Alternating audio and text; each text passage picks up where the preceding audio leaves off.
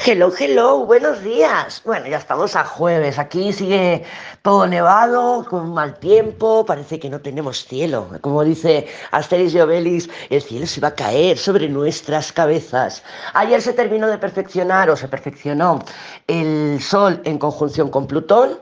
Vamos a seguir sintiendo la energía porque, bueno, el sol todavía tiene que entrar en Acuario, que entrará en un par de días o así. ¡Feliz cumpleaños, Acuario! Y luego tendremos esa fantástica y, espectacular luna nueva en Acuario que tanto deseamos. Vamos a aprovechar estos dos o tres días que nos quedan, que termina el tránsito de la luna por Sagitario, que entre en Capricornio, se encuentre con Mercurio, contacte con Plutón y ya se abra esta nuevo, este nuevo portal energético que, bueno, que hay que aprovechar. Así que estos días vamos a descansar.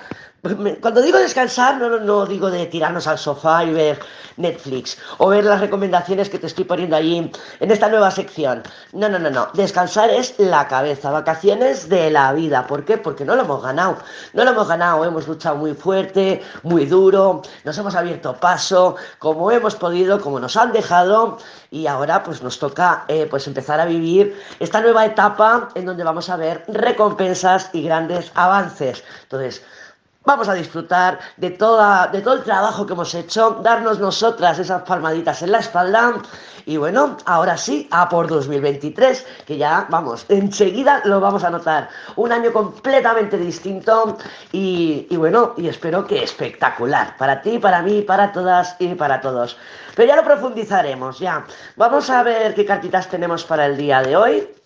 A ver cómo se presenta el panorama energético. Y déjame ver, que voy a cortar y a ver qué tal está el patio.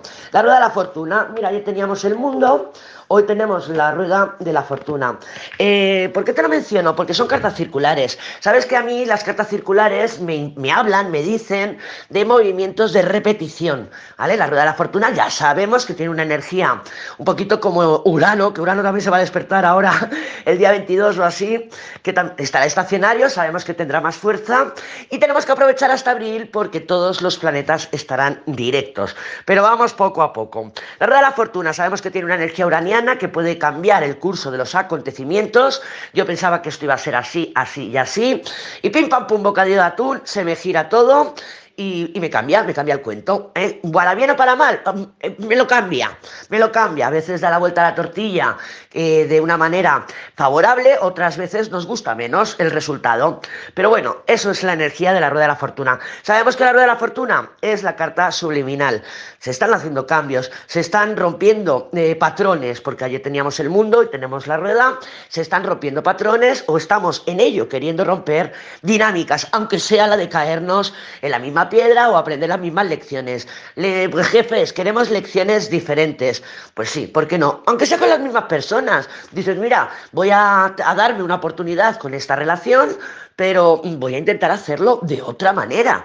Voy a ver si puedo experimentar por aquí, si puedo probar por allá, para hacerlo diferente y de esta manera obtener resultados diferentes. Creo que tenemos unas cartas espectaculares Sol, carro, emperador, el carro y el emperador ya lo hemos visto hace dos o tres días, que también nos salió, que venía luego con el Papa. Pero bueno, es una energía similar. Se están moviendo las mismas energías de avance, concreción, estabilidad, seguridad, ganas de descubrir y bueno, con mucho positivismo. Me encanta, me encanta, me encanta.